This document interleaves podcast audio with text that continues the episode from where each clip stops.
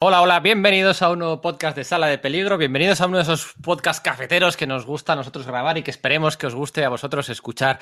Hoy vamos a viajar a los años 70, un territorio y una época que no solemos explorar mucho porque, bueno, el corazón o la cabeza nos hace tender más a los 80, 90 o al presente siglo, pero vamos a viajar a los años 70 para analizar y contextualizar una etapa clave, clave de la historia del cómic USA clave, sería imposible entender lo que vino después sin lo que vamos a hablar hoy.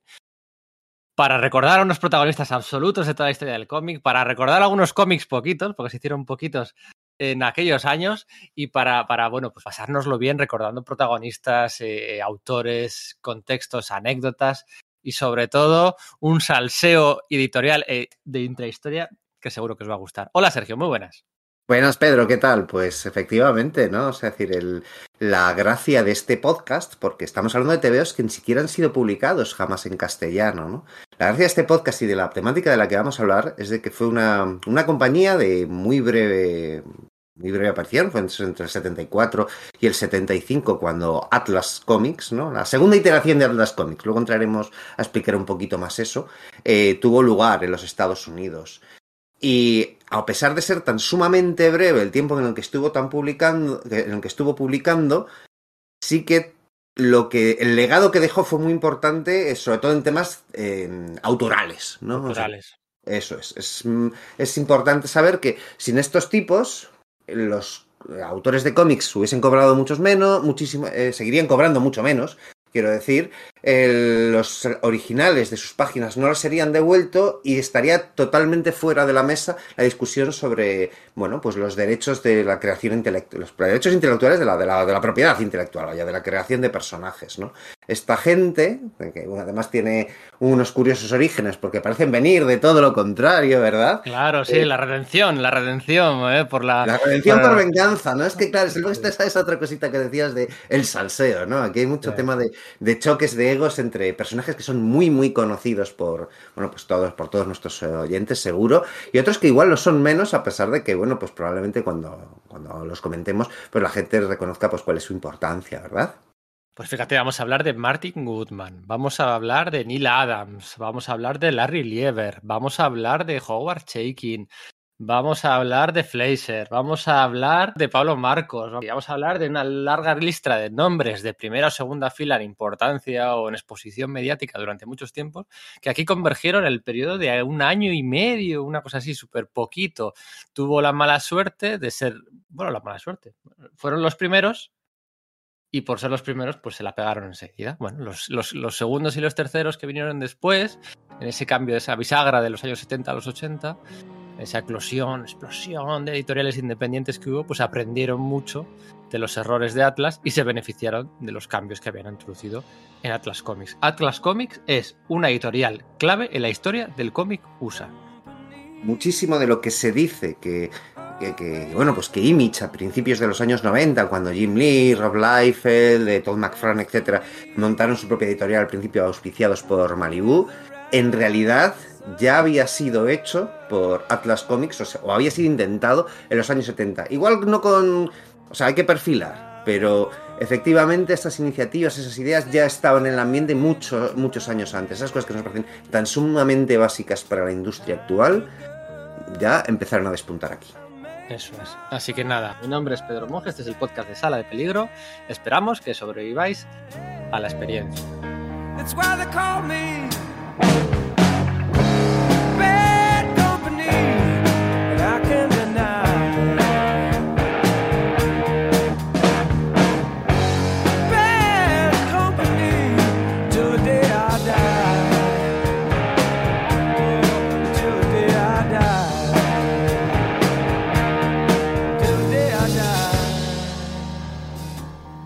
Bueno, yo creo que todos recitamos de memoria el nombre de los editores en jefe. Aquí en España realmente Panini lo traduce como directores editorial. El director editorial es el, pero bueno, el editor en jefe, ¿no?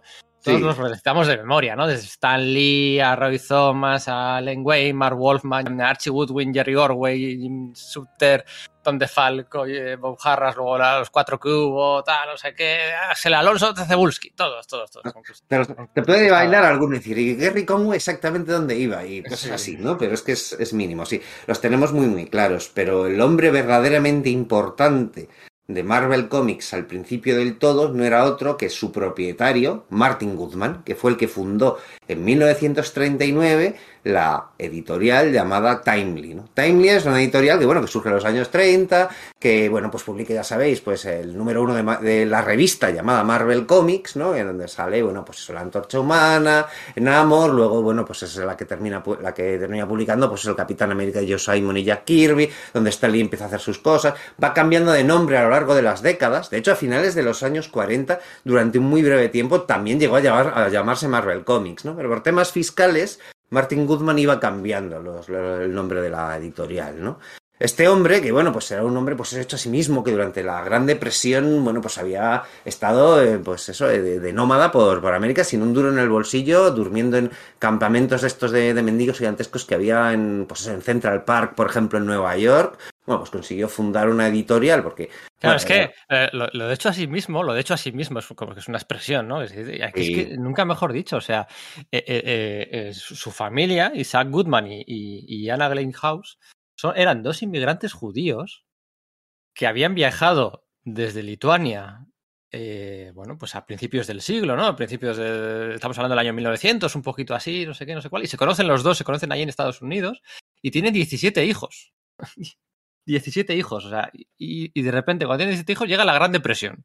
Claro, ¿qué haces? Se te, se te cae el mundo encima. Entonces tienes que, bueno, buscarte las habichuelas, todas las trampas, las ilegalidades, las no sé qué, el más listo, el más tal, porque es que si no, no había otra, ¿no? Y entonces Martin Goodman lo que decide es meterse en el mundo editorial, ¿no? Pues como tan la eclosión de cómics pulp que había, de libros, tal, aquellos años lo conocemos de sobra, ¿no? Se mete en aquello, ¿no? Y conoce a Luis Silverclit, ¿vale? Que seguramente esté mal pronunciado, que acabaría siendo el cofundador poco después de Archie Comics, de, de, uh -huh. de, la editorial de Archie, y ahí, trabajó para él, trabajó para él, y en una editorial, pues creando, bueno, pues cómics, tal, y aprendiendo todos los trucos, ¿no? Cuando una serie no funciona bien, pues le cambiamos el título. Ah, pues esto se lo apuntó Martin Goodman ahí en su, Vaya que se lo apuntó, ¿eh? En su libretita, ¿no? Lo de cambiar los títulos, que sí, aunque sea eh, ligeramente, ¿no? Pero bueno, oye, el, precio de la, de la licencia de abrir una nueva colección, que es, que es pequeño, pero oye, 100, dólar, 100 dolarcitos que, no te, que siguen en tu bolsillo. Eso es, eso es, las revistas, las no sé qué, revistas de deportes, detectives en prosa, lo que hiciera falta, ¿eh? O aventuras de un personaje llamado Cazar, ¿eh? que quizás os suene, ¿eh? una copia descarada de Tarzán, evidentemente, pero es que es lo que se llevaba por aquel entonces. Y él lo aplicaba todo, lo aplicaba todo, ¿no? Eh, en su libreta, ah, esto, mira, esto me interesa, tal, no sé qué. Y bueno, el tío tenía mucho olfato, ¿eh? Además de todos los truquitos y, y los padrinos y tal, esto sin un olfato editorial, sin tener los contactos adecuados no llegas a donde llegas, ¿eh? Y pues eso, 1939, pues funda Timely, el primer número de Marvel Comics, con, con, con la antorcha humana, con Namor, con, con 80.000 copias, la primera edición. Oye, y esto pues, pues eh, se vende enseguida, las 80.000 copias. ¿Y qué dice él? Vamos a imprimir 10 veces más. Eso es. Entonces, oye, pues esas decisiones pues son arriesgadas y hay que tomarlas, hay que estar ahí, tener la cabeza, las cuentas, la calculadora, y le salió bien, ¿no? Empieza a entrar ahí dinero sin parar en las oficinas de Timely, ¿no? Convences a Jack Kirby, conoces a Joe Simon, que la habías conocido en una anterior empresa. Contratas a tu sobrino político, ¿no? O sea, el chavalito ese llamado, llamado Stanley Lieber, que es el, bueno, pues el sobrino de tu esposa, para que esté por ahí por la, por la editorial haciendo pequeños trabajos mientras, bueno, él quiere ser escritor más adelante. Se va a quedar eh, encostrado en, en, tu empresa siendo tu segundo, pues durante décadas, ¿no? Pero esa, el hecho de mantenerle a tu lado también va a ser muy importante para, para el futuro de tu editorial y, bueno, pues para, para el futuro de la industria del cómic y del medio en sí mismo, ¿no? Sí, efectivamente. Y luego pues eh, viene la, de nuevo la crisis de los cómics en los años 50. Eh, hay que despedir gente. Bueno, pues le, dices a Stan Lee, le dices, no, les despides tú, les despides tú. Yo, a mí, que no me cuenten historias. Aquí pongo el dinero. Aquí pongo el dinero y aquí pongo las ideas, que si cambia bancarrotas, despidos, las, las tendencias que cambia. Esa historia ya es más conocida, ¿no? Hasta que llegamos a los cuatro fantásticos, seguramente. El caso es que en esa etapa, durante los años 50, eh, Martin Goodman había rebautizado su empresa como Atlas Comics, ¿no? Justo antes de, de bueno, pues de, de, de, principios de los años 60 y de eh, utilizar el nombre de nuevo de, de Marvel Comics, ¿no? Y ese nombre, bueno, pues eh, resultaba que, claro, pues había, él tenía los derechos intelectuales de esa, de esa denominación y, bueno, pues se lo guardó, ¿no? O sea, simplemente era su propiedad y, mientras tanto, consiguió, o sea, siguió siendo el, el propietario y, vamos, pues el director de los destinos de, de Marvel Comics durante, bueno, pues los 10 años, diez años y pico siguientes, ¿verdad? Eso es, efectivamente. Al principio, pues todos conocemos la historia en la que a raíz de las crisis de finales de los años 50, donde por cierto también empieza a colaborar en la editorial eh, el hermano, uno de los hermanos pequeños de Stan Lee, Larry Lieber, empieza a colaborar allí y contra, contra todo mi conocimiento, porque yo toda la vida había pensado que Larry Lieber había sido siempre guionista, Larry Lieber... Ah, no, no, no, no, yo sí, sí, sí, es, es, era dibujante. Era dibujante, le conocemos todos, pues co-creará co Thor, co-creará Iron Man, co-creará. Ponerle los nombres de civiles a todos estos, a Tony Stark, a Don Blake, a Henry Pym. A Han Pym, eso está, no sé qué. Bueno, pues ahí estaba, ¿no? El, el, el eh, creo que también en, en, Groot, también creo que participa en la creación de Groot. Eh, yo le tenía como muy arrinconado en la casilla de guionista o, o dialoguista. Uh -huh, resulta, claro. resulta que no. No, no, sí, era dibujante. Yo eso sí lo tenía controlado por el hecho de que, bueno, pues eh, varios de los anuales de, de Spider-Man, de, la etapa de John Romita padre, ¿no? Pues los dibujó él, ¿no? Este del enfrentamiento con, junto con la antorcha humana contra el brujo y contra Misterio, o el de, bueno, pues el, la revelación de que los padres de Peter Parker habían sido asesinados por el cráneo rojo, el cráneo rojo de los años 50, ¿no? El, no el nazi original, ¿no? Pues los había dibujado Larry Lieber, ¿no? Con un estilo que pretendía mimetizar bastante a ese primer John Romita, todavía muy influenciado por la sombra de, de Steve Ditko, ¿no? Dando sus primeros pasos vacilantes antes de pillar totalmente su altura. Ojo, no era tan bueno, ¿no? Pero sí que, sí que funcionaba así. De hecho, él, eh, su forma de escribir cómics tenía mucho que ver con esa, con esa faceta de, de, de, ser también dibujante, porque él decía que no era capaz de escribir un, un guion en, en, en el llamado, mediante el llamado método Marvel, ¿no? Porque él uh -huh. entendía como dibujante que le tenía que transmitir a otro dibujante exactamente lo que él pensaba como dibujante, ¿no? Y eso le llevó a varias peloteras con su hermano, que le, bueno, pues le, él estaba haciendo, pues, por ejemplo, los guiones del de serial de la antorcha humana en Strange Tales, ¿no? El Larry Lieber, quiero decir, y su hermano le quita porque dice, no, pero ¿por qué haces eso? No, deja rienda suelta a Dick Ayers a que, a que se desfogue, si es que tiene talento, ¿no? ¿Y por qué has hecho el diálogo así, no? Y le quita, mete otros tíos, luego lo vuelve a poner porque se da cuenta que funciona, a pesar de todo, Larry Lieber funciona mejor. Pero sí, efectivamente, en un principio es, es, dibujante y de hecho luego, bueno, pues fue durante muchos años el dibujante de la tira de prensa de Spider-Man, ¿no? Sí, en los años 80. Uh -huh. Eso sí sabía, pero yo pensaba que había sido una... Coyuntural, ¿no? Una reformulación, pues porque nadie le pedía sino guiones, tal. Pero sí, sí, sí, la verdad es que la, la, la primera parte de la carrera de Larry Lieber había sido como dibujante. Eh, la historia es conocida, estamos hablando de los años 60, finales de, los años 60, el año 68, Martin Goodman cumplía 60 años, porque Martin Goodman nació en 1908. Uh -huh. o sea, en el año 68, pues llevábamos 7 años del universo Marvel, eh, Martin Goodman ya tenía 60 años. Y bueno, 60 años por aquel entonces no son los 60 años de ahora.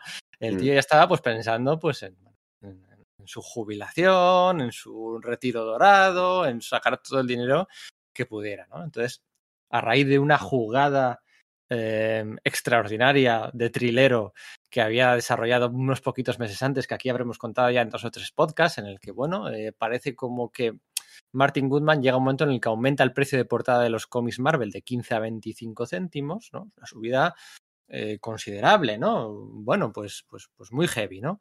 Y DC Comics a rebufo, ¿eh? como en las carreras de ciclismo, a rebufo hace lo mismo, ¿no? Eh, de 15 a 25 céntimos. Damos más páginas, pero subimos el precio al doble, ¿no? Eso es, eso es, ¿no? Entonces subieron de, de 32 los de DC. La, la, la, la, oferta de los DC era, venga, 10 céntimos más, pero en vez de 32 páginas, 64. ¿Qué es lo que pasa? Que las 32 páginas de más eran reimpresiones, ¿eh? Tal, bueno, tal. Eh, y dos meses después, dos meses después, o sea, de, hay unos números de, de, de, de Spider-Man, yo creo que son a la altura del número 96, eh, 92, 93 de Amazing Spider-Man. Sí, de los cuatro fantásticos a la altura del ciento y pico también, ¿no? Eso uh -huh. es, que tienen, que tienen más páginas, que costaron más, pero fue, dura solo dos meses, porque a los dos meses Martin Goodman lo que hace es regresa a las 32 páginas de material original eh, anterior, a cambio de 20 céntimos. Entonces, ¿qué es lo que ha pasado? Ha pasado de 15 a 25 y de 25 a 20. Ha subido 5 céntimos. ¿Vale? La editorial no tuvo, la, la distinguida competencia no tenía, no tuvo los mismos reflejos. Además, habían comprado papel ahí para, para imprimir mm. durante 20.000 años. O sea, Porque ellos además tenían esa posibilidad. Martin Goodman tenía consciente de que no tenía un fondo de, armario editorial tan sumamente grande como el que DC, porque para empezar, durante los años 50 y 60 no podía eh, generar tantos títulos como DC porque estaba siendo distribuida por la misma eh, distribuidora que, a la que pertenecía el imperio editorial de DC y parte de su contrato le impedía hacer tantos títulos como DC. Con lo cual, en Marvel no había tanto material para reeditar como DC. Cuando vio que Marvel aumentaba el número de páginas y, de, de, precio portada, dijo, estupendo, si es que podemos tirarnos reimprimiendo décadas, ¿no? Pero mm, Goodman sabía que eso no era así, así que poco después redujo, eh, redujo el precio, o sea, redujo el precio, volvió al, revirtió al número de páginas originales subiendo solo 5 centavos, mientras que DC se quedó anquilosada con todo su proyecto de reimprimir todo aquello y tardó mucho más en revertir al, original, que, no, que era algo que no estaba vendiendo, con lo cual al final la idea es que, bueno, pues los aficionados llegaban a los kioscos y decían, bueno, es que puedo comprarme 5 eh, cómics Marvel, por el mismo precio me puedo comprar 5 cómics Marvel, todo de historias nuevas, en vez de 4 de DC, que la mitad del material va a ser reimpreso y no estoy interesado, ¿no? Entonces tú, tú, eres un chaval de 10 años, tienes un dólar uh, al mes, o bueno, no sé, a la, sí, un dólar al mes, supongo, un dólar al mes. Con 10 años ahí, en Estados Unidos de los años 60, ¿no? A punto ahí y tal, no sé qué. A punto de llegar a la luna y bueno. Eh, y te puedes comprar, por un dólar te puedes comprar eh, los Cuatro Fantásticos de Jack Kirby y Stanley, el Amazing Spider-Man de, John Romita Jr. y Stanley, eh, los Vengadores de Roy Thomas y de John Buscema, supongo, en el 68, John Buscema. Bueno, y Conan, porque estamos hablando, eso sucede no, es a finales de los 60, sino a principios de los 70. A finales de los 60 lo que sucede es que em, Goodman consigue vender su empresa a otra, a, otra mayor que es eh, Perfect eh, eh and, Chemical, creo recordar, ¿no? Mm. Pero la jugada lo hace un poquito después, ya entrados los años 70, ¿no? Entonces, en ese momento ha conseguido no solamente tener más títulos, porque está libre de la distribuidora de DC, sino que hace esta jugada de la que hablamos. Entonces, bueno, pues explotan. Marvel explota y, DC, y le, hace el sorpaso, ¿no? Adelante por la izquierda del tirón, ¿no? Sí, sí, definitivamente. A partir de ahí, Marvel Comics se convirtió en líder de ventas y desde entonces y hasta hoy lo ha seguido siempre gracias a aquella maniobra. Al final, el talento, la creatividad, la imaginación, los fichajes y los personajes de Marvel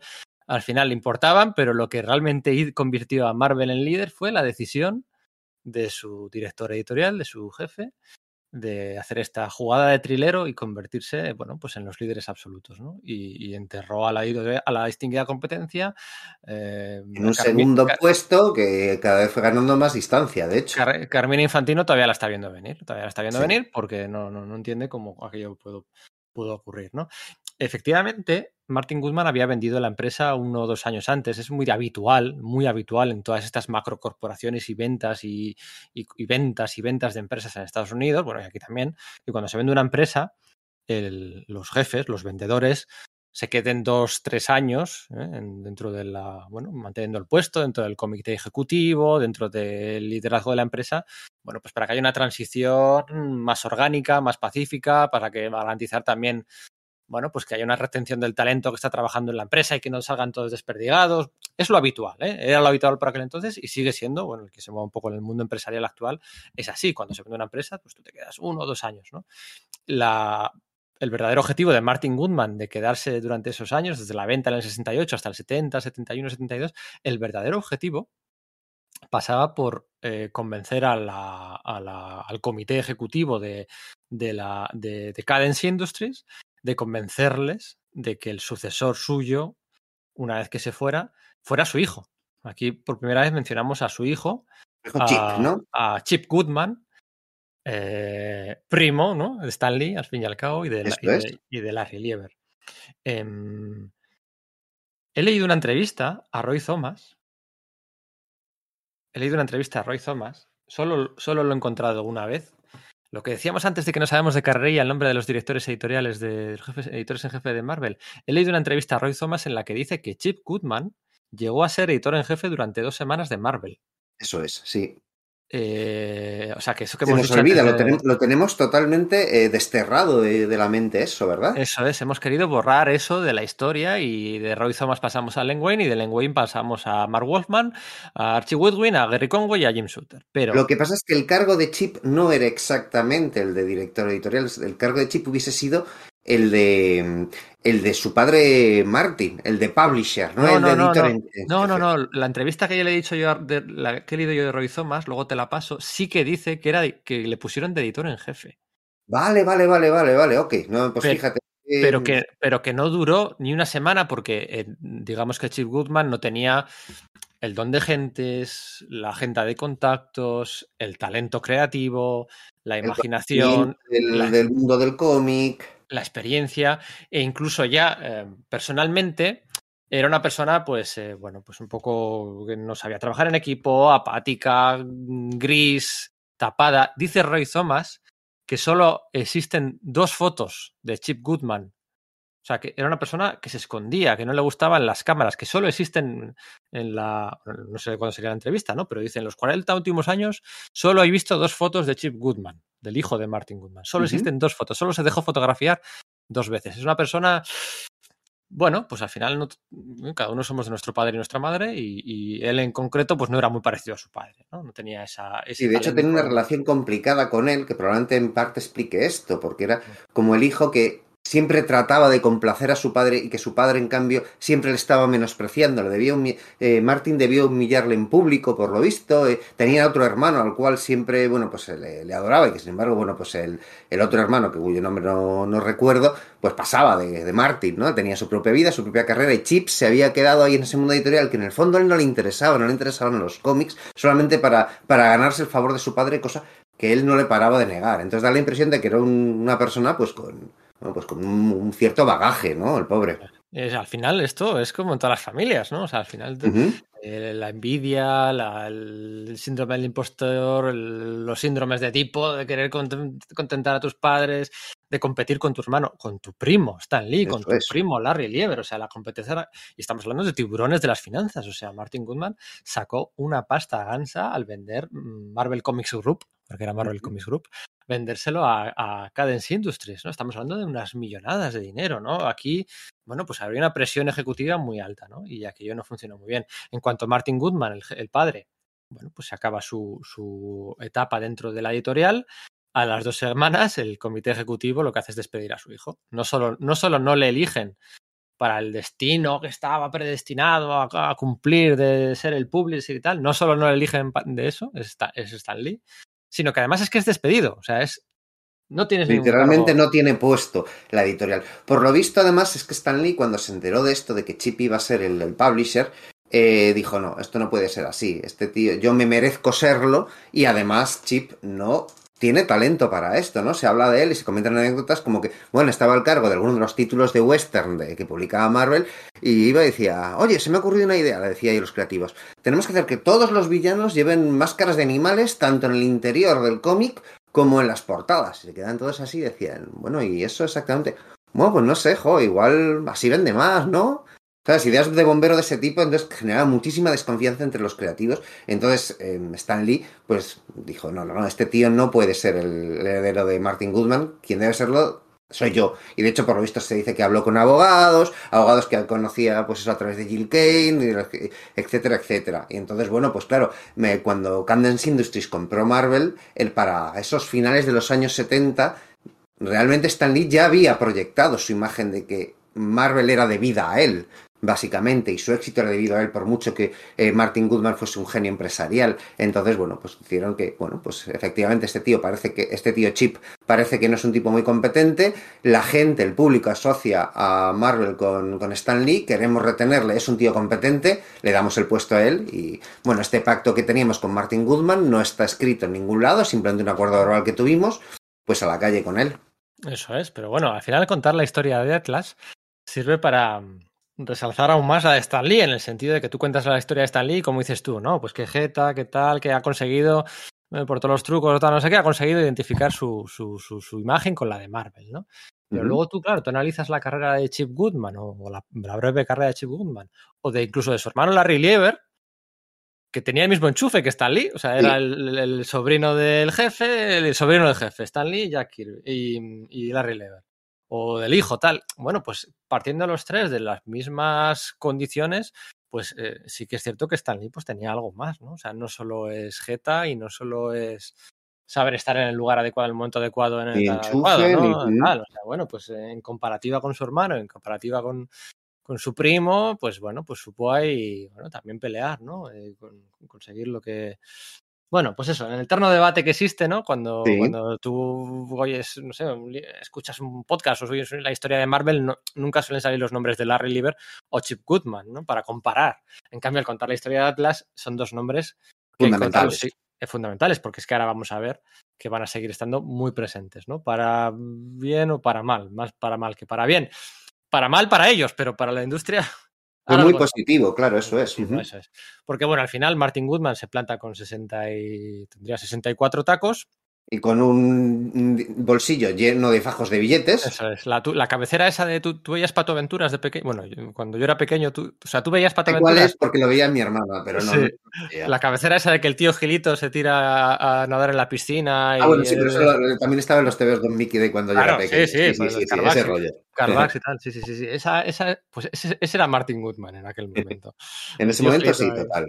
Con tal, con no sé qué, con su smoking De rojo, dormir en, eh, parques, en parques de mendigos de, de- de Nueva York a ese punto, ¿no? Por eso ese tema de, de lo, que, lo, lo que incidíamos antes, ¿no? Eso del sueño americano, el hombre hecho a sí mismo y tal. Bueno, pues en este caso, a saber con qué coste y demás, y todas las triquiñolas que quieras, pero efectivamente ese tío lo consiguió, ¿no?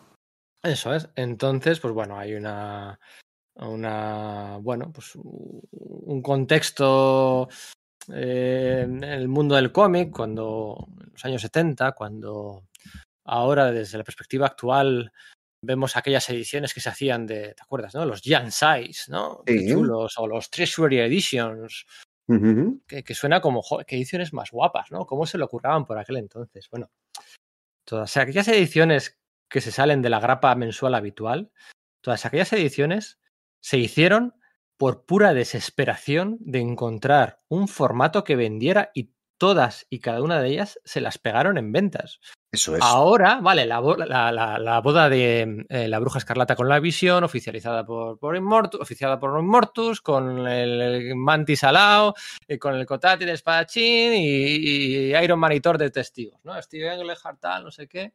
El Jan Size, tal. Tú dices, bueno, pues esto, esto lo hicieron, pues tenía esta idea, ¿no? Y, como era una idea tan guapa, pues lo pusieron en un Jan Size, ¿no? De Vengadores. No, no, no, no, no, no, no. Es al contrario, es nos estamos muriendo Es que las ventas habían empezado a caer, pero en absoluto picado desde finales de los años 60. Marvel era el rey de las ventas, pero de un mercado cada vez más menguante, ¿no? Menguante, súper menguante. O sea, todos estos formatos que ahora nos parecen súper bonitos. ¿eh? Yo tengo aquí el, el de la Legión de Superhéroes, por ejemplo. Sí, Fíjate qué, yo ta- qué tama- tengo por aquí. Alguno de estos navideños, de batallas de Eso superhéroes y tal. formatos más grandes, eh, tabloides, eh, Treasury Editions, tal, no sé qué. Todo aquello era pura desesperación de que se acababa el chiringuito. se vendía un pimiento por aquel entonces. Y Martin Goodman, mitad de los años 70, enfadado con Marvel Comics, forrado de dinero, con una agenda de contactos, pues que tú te puedes imaginar, él levantaba el teléfono y podía llamar, conocía a todo el mundo, ¿no? Mira, tengo fajos de billetes aquí que me, me sobran, y además, pues él pues, tenía una, una alergia natural a estar quieto en su despacho, en su oficina o en su salón, ¿no? Él tenía que estar, bueno, pues moviéndose continuamente, pues lo que el instinto financiero y, el futuro le tenía deparado era, pues, crear una nueva editorial, una nueva empresa. ¿Hay alguna teoría de la conspiración? Mismamente, eh, John Romita Sr. eh, así lo dice, ¿no? Él crea esta nueva empresa por, un, por una vendetta personal, por un rencor a, Marvel Comics por no haber querido elegir a su hermano, a su hijo como, como editor, ¿no? Es una, una vendetta, ¿no? Es simplemente para que todo quede en familia, ¿no? La familia, ¿no? Esa, eh, bueno, también por eso elige el nombre de Atlas, ¿no? La marca de Marvel antes de los Cuatro Fantásticos. Eh, pero... Tienes debate en este punto, ¿no? A pesar sí. de que es, es, es, conocido popularmente como Vengeance Incorporated, ¿no? Venganza Sociedad, Sociedad Anónima es como se llamaba la esta editorial en esos años 70 durante, a, a, a, lo largo y ancho de la industria. Hay, hay gente que dice que al igual eso no era así, que tal vez pues Martin Goodman simplemente quería volver a, ganar un pastizal, o volver a reinvertir lo que, lo que tenía. Atlas era un nombre que a él le pertenecía, que tenía cierto factor de reconocimiento y bueno, pues podía, podía utilizarlo. Su nombre podría arrastrar a, bueno, pues a bastantes autores, a distribuidores, etcétera. Y se dice que, bueno, pues que quizás no iba tanto por esa onda. Pero es que esa teoría parece que se cae por todos lados. Porque, como decimos, sí. ese era un mercado menguante, no elige una distribuidora que, que funcionase muy bien, eh, tuvo que hacer, que, que, hacer una serie de cosas que, es, que bueno, pues al final lo que, decimos, lo que venimos diciendo todo el rato, acabaron siendo muy buenas para la, para la industria, pero que a él no le vinieron nada bien y parece que el único, entonces la única opción que da es que, que este tío efectivamente lo está haciendo por, por, por clara vendetta, ¿no? Eso es, unos dicen que por vendetta y otros dicen porque no se podía estar quieto con tanto dinero que tenía y pues algo tengo que hacer, ¿no? Eh, Charlton acababa de cerrar, decía, bueno, pues mira, aquí hay un hueco, ¿no? Aquí quizás yo pueda darle...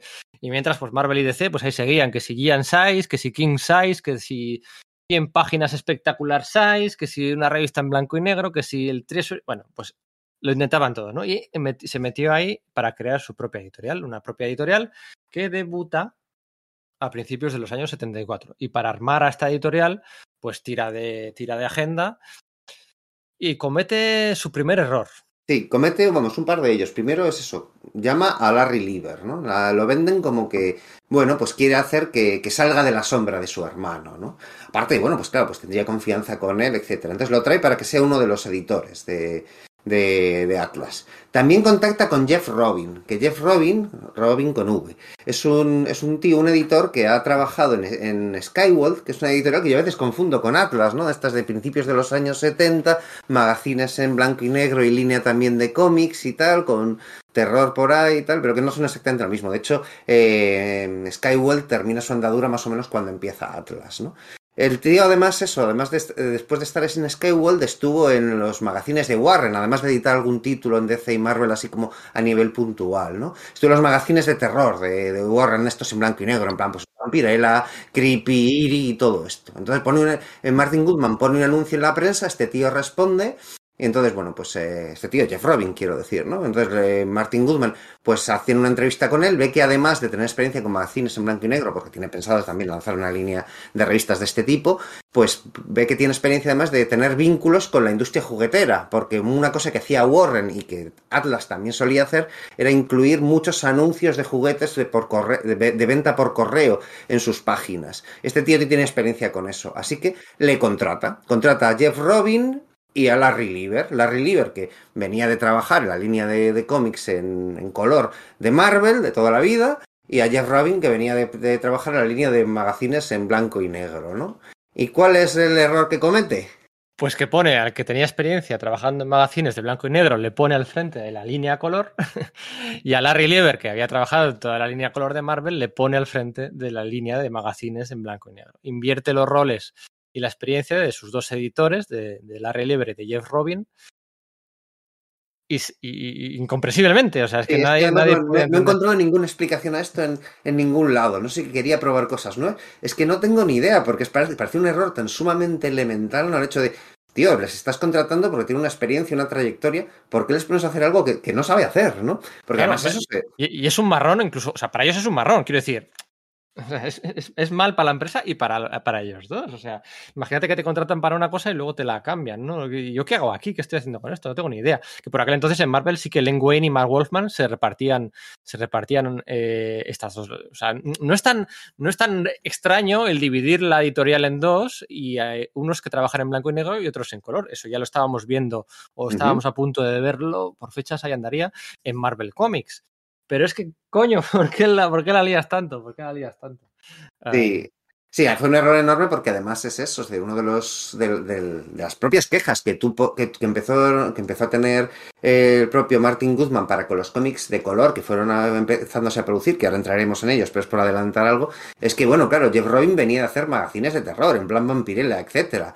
Entonces, eh, o creepy, ¿no? Entonces, sus los, la primera tanda de TVOs de, de Atlas, la más conocida, son superhéroes de algún modo, y bueno, y también hay títulos de bárbaros y de ciencia ficción y tal, pero mm, generan muchos problemas con el Comics Code, porque ese tío está acostumbrado a trabajar sin el Comics Code y suceden auténticas barbaridades, violaciones, los protagonistas se comen vivos a niños eh, o matan a inocentes, cosas por el estilo, que el Comics Code está permanentemente llamando a la oficina de Martin Goodman de, oye, ¿qué cojones andas haciendo? Porque Mm, Robin dice, bueno, pues sé que tengo unos márgenes, ¿hasta dónde puedo llegar? Eh, que si pues, los protagonistas adorando a Satán, que si eh, eh, representaciones claras de, pues, de, de, gente con jeringas de heroína, que sí, que ya se había hecho eso antes, poco antes en, en DC, pero no de una forma tan sumamente masiva, ¿no? Entonces eso empieza a generar problemas, incluso para el propio Martin Goodman, que cuando se da cuenta de lo que está pasando es como, oye, ¿qué, qué, qué es esto? ¿Qué estamos haciendo? ¿no? Claro, lo que, lo que era lógico y, y que, que, sucediese, ¿no? Eh, tú te lees el primer número del, de, de, Brute, ¿no? La serie esta de ¿Sí? una invitación de Hulk. Ahora llegaremos enseguida a, a todas las imitaciones. A los rip-offs, ¿no? Sí, ahora llegaremos a eso. Eh, y efectivamente sale un, un, un, un Hulk mmm, 2.0 ¿no? cavernícola eh, y se carga a se carga a un niño creo que se come a otro y a otro le deja escapar eh, traumatizado de por vida eh, en las primeras páginas y utilizando además palabras en las primeras páginas destacadas en negrita em, pues palabras como creepy, palabras como, o sea... Damn, hell, que sí. por nos pueden parecer muy comunes, pero el propio Jeff Robin decía que, que, en esos años, pues, bueno, pues eran palabras, que eran palabrotas para los niños en ese momento, sí, ¿no? Efectivamente. Eh, eh, que, que, ojo, eh, o, eh, que salió con el sello del Comics Code, que, que al final lo consiguieron, lo, lo, consiguieron sortear de alguna forma, ¿no? Pero, pero vale, me hace mucha gracia. O sea, ahí, venga, y además va, contrata va. eso a Michael Fleischer, que acaba de tener eso, esa polémica en, en, DC por los episodios estos del espectro que ha hecho con, con Jim Aparo, precisamente un poco por lo mismo, que, que Michael Fleischer lo ha hecho porque el editor Joe Orlando le ha, le ha instado a ello, ¿no? Porque Joe Orlando está muy cabreado porque le han atracado a él y a su mujer embarazada en las sórdidas calles de la Nueva York de los años 70 y quiere algo como venganza súper mm, sórdida sobre los, sobre los criminales, pero Michael Fleischer pues demuestra que puede hacer tebeos enormemente bestias. Y eso es lo que Jeff Robin pues dice, bueno, pues ¿qué puedo hacer un TV super? Venga, pues esto, ¿no? Este tío está triunfando, venga, pues me lo traigo para acá. Y claro, así salen los TVOs, ¿verdad? Sí, sí, sí, es, es, curiosísimo, porque ahora llegaremos, o sea, no hemos hablado de los TVOs en sí, esta es la primera sí. vez, ahora llegaremos, porque de verdad, entre las copias a Marvel, el bandazo del principio, del primer número a los siguientes, ¿no? Para hacerlos más superheroicos, y tres o cuatro cosas más, la verdad es que es, eh, la intrahistoria también es, es flipante. Eh, nos hemos quedado en que... En, Martin Goodman pues funda la empresa, ¿no? Con su hijo Chip, con Jeff Robin y con eh, Larry Lieber. No, son ninguno de los tres precisamente los adalides del, carisma o del de don de gentes o la palabra ahí civilina y tal. De, ninguno de los tres. Pero es que Martin Goodman se cruza, ya conocía, se cruza con una persona... Uh, sin la que es imposible contar esta historia, sin la que es imposible entender la industria del cómic en los años 70. Podríamos ampliarlo en los 60, 70, 80. Una de las figuras claves eh, en la bueno pues la reivindicación de los derechos autorales en, en, en el un artista formidable eh, fundador de su propio estudio y su propia compañía claro. eso es lo de artista impresionante lo iba a dejar para el final estamos claro. hablando de nada más y nada menos del grandísimo Neil Adams. Neil Adams. ¿eh? Neil Adams y Martin Goodman se hacen amigos con todas las comillas que queráis poner, amigos de conveniencia. Eh, y, y, Neil Adams consigue convencerle. La necesidad también es lo que hace convencerle a Martin Goodman. Le consigue convencer de que la, una, la única manera que va a tener, a pesar de todas sus buenas intenciones, la única manera que va a tener de reclutar a talento para sus cómics, porque los cómics hay que sacarlos mes a mes. O sea, está muy bien yo creo una editorial, pero venga, hay que sacarlos. Además quieres sacarlos y quieres que arrasen. Eso es, porque tal. La única manera era de dos formas. De dos formas, de, de aplicar las dos formas. Uno, pagar más. pagar más. Si no pagas más por página, eh, no vas a conseguir que, yo que sé, Steve Englehart, que Jim Starling, que están en, eh, petándolo a mitad de los 70 en la acera de enfrente, que mm, Dennis O'Neill cambie la editorial de DC. Por... No, no, lo vas a conseguir. Tienes que pagar más por página. Y además, tienes que devolver a los dibujantes, tienes que devolver las páginas originales de sus cómics. Algo que por y además entonces... viene un momento muy clave porque es que Dave Cockrum acaba de abandonar la Legión de Superhéroes en DC precisamente por una disputa por eso, porque su editor, no sé si Murray Bultinov o, o alguno de estos, le promete que, le, que sí, que le va a devolver la, una, una doble splash page de la, la de la boda, la boda ¿no? Sí, la de la boda de Bouncing Boy y Triple Cried Girl. Y el editor en jefe, no sé, bueno, no sé Carmine Infantino o es Julie Schwartz, no recuerdo quién es. Carmine, no, no. Carmine, en los 70 Carmine. Sí, pero que no estoy, no estoy, seguro de si es Carmine quien se lo niega o si es Julie Schwartz, que no sería ah. el editor en jefe, no recuerdo quién es, pero uno de los dos dice, no, no, ¿dónde vas? O sea, aquí no se devuelven las páginas originales. ¿Y qué hace Dave Cockrum? Se va de la Legión de Superiores y se va a Marvel, donde en ese momento, en 1974, todavía no se sabe, pero es que va a revitalizar a los X-Men y convertirlo en el TVO de superhéroes más vendido de los siguientes años, ¿no? Pero efectivamente en ese momento está muy candente todo el tema de los derechos de autor, porque además eso, Neil está tratando de formar un sindicato a través de, bueno, se había formado una, una especie como de asociación para, para, dar premios anualmente, en plan, en plan, pues los Oscars de Hollywood, y esa asociación había terminado derivando en una especie como de, de reuniones, pues prácticamente sindicales para organizar a los autores para que luchasen por sus derechos, ¿no? Eh, todas estas reivindicaciones, pues por ejemplo en DC a finales de los 60 había, se habían ido a pique y DC había despedido a la plana mayor de sus antiguos colaboradores porque bueno, se lo podía permitir. Y Neil Adams está haciendo fuerza con eso. Está apoyando a Jerry Siegel y Joe Schuster, que eh, se están viendo una situación miserable mientras se está anunciando la película de Superman que se iba a estrenar en 1978, en la que se iban a gastar una barrabastada de dinero. Y entonces se estaba organizando a toda esa gente. Y entonces tiene varios puntos que son clave en su agenda. De decir, no, no, no. Si yo voy a colaborar contigo, Martín, hay que hacer esto. Primero, para que yo colabore contigo. Y segundo, porque es que además va a ser la única forma en la que la gente quiera venir a trabajar contigo. ¿no? Jeff Robin recuerda que por lo visto estaba en el despacho y, Neil Adams le estaba lanzando todas estas, todas estas proclamas a, a, Martin Goodman, ¿no? Y Martin Goodman estaba así sentado en su escritorio, ¿no? Como, como sintiendo, y cada poco se da la vuelta y le murmuraba al oído Jeff Robin, ¿quién coño se cree este tío que es? en plan. Pero efectivamente tuvo que ceder, ¿no? Porque debió consultarlo con más gente y vio que realmente era el único modo. Eso es, y le salió bien, le salió bien. Y de hecho, de toda esta podcast, de toda esta intrahistoria que estamos contando de la historia de Atlas, este es el punto más importante, el punto más importante de su legado. Su legado no son los cómics, no es este salseo para que te da para un par de horas de podcast. Eh, no, la importancia tiene que es eh, Neil Adams en este papel de activista barra eh, futurista barra consiglieri de, de, Martin Goodman consiguió pues, subir el precio por página, devolver la página de los originales y bueno, también pues, esos acuerdos de royalties compartidos entre autor y editorial ¿eh? momento eran compartidos en la creación de nuevos personajes. DC movió fecha eh, con Carmine Infantino, bueno, un autor ahí a la arriba, tal, no sé quién, prometiendo un plan de, de incentivos, de mayores precios por página. DC, en teoría, eh, siempre ha pagado más que, que, que Marvel. ¿eh? Hasta hace un par de años que, que, con estos recortes, después de la DC Fandom y tal, le ha bajado el precio por página y por eso han salido tantos autores, han salido disparados de allí. Eh, DC siempre ha pagado más que, que, Marvel. Lo que pasa que, bueno, Marvel, la exposición, ¿no? Te pagamos en exposición, todo sí. cuenta. Y luego eso, los royalties posteriormente, pues también tienen que ver. Pero efectivamente, pues DC eh, pagaba más. Eh, lo que pasa con, es una, con una condición, con una Eso condición. Tenían que trabajar en exclusiva. Eso Eh, es. Incluso ya. si eras, incluso si para acogerte estos planes que al hecho de la devolución de los originales, lo que Carmine Infantine propone en, es, en ese modo y no se llega a cristalizar hasta que no entra Jeanette Kahn como su sucesora, ¿vale? Pero Carmine Infantine sí lanza un memorando diciendo esto se va a hacer así a todos los autores, es decir, no os vayáis a Atlas, porque eh, curiosamente a él le cabrea más que a que Stan Lee el hecho de que Martin monte, monte, Martin Goodman monte Atlas. Dice, no, no, es que nos van a espoliar aquí a los autores, y de hecho, en el fondo, se llevan más autores de DC que de, que de Marvel, ¿no?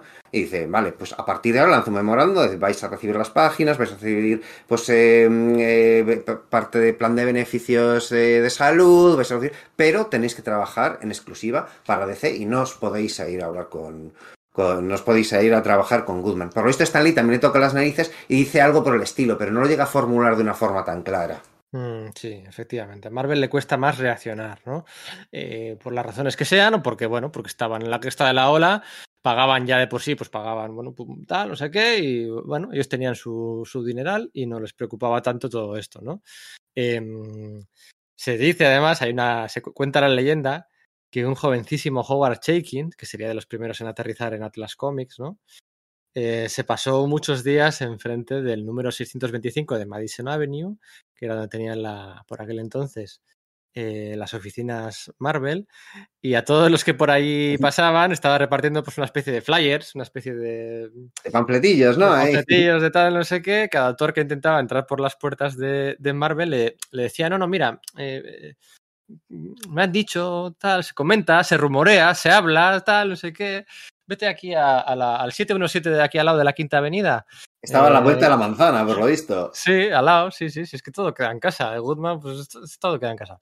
Eh, y pregunta en las oficinas de Atlas que vas de mi parte, ¿no? No, no, no, no, entres donde Marvel, no entres donde Marvel, que son los supresores, tal, no sé qué. Yo me lo creo, o sea, yo me creo, yo me imagino a Howard Chicken con, su, sí, sí. con su camisa desabrochada, con su pantalón así a lo tal, me lo, me lo imagino. Con una chaqueta de pan en los días que hiciese, que hiciese frío y toda la pesca, su tema activista que tiene de por sí. Y bueno, claro, al final, eh, Chaikin había sido asistente de, pues de, de Neil Adams, okay. aparte de, de que también trabajó para, para Atlas, ¿no? Y, y de, y de, y de Grey Morrow, ¿no? Entonces, pues claro, estaba, estaba metido en el ajo a cuchillo. Y de hecho, bueno, pues a Chaikin es eso, es de los primeros que hay, y le proponen que haga un título y solamente le obligan una, a una cosa, es que el título sea de Scorpion, ¿no? Todo lo demás puede hacer lo que le salga de las narices, dentro de los límites del Comics Code, o no, como hemos visto con los problemas que tiene Jeff Robin, ¿no? Sí, eso es. Y pues bueno, gracias a, además de Howard Jekyll o, o Neil Adams, pues aterrizan también autores muy jóvenes, muy jóvenes, muy jóvenes, como Larry Hama, como Mike Sekowski.